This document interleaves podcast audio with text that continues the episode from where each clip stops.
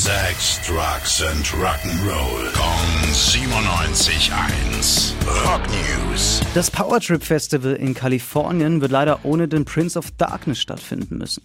Ozzy Osbourne muss nämlich aus gesundheitlichen Gründen absagen. Von dem Jahr hat ihm Corona zu schaffen gemacht und seitdem kam noch anderes Zeug dazu. Und er will seinen Fans natürlich auch keine halben Sachen anbieten.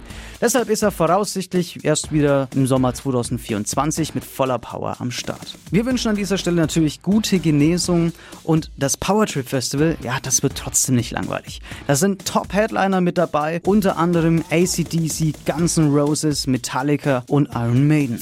Rock News. Sex, Drugs and Rock'n'Roll. Kong 97.1. Frankens Classic Rocksender.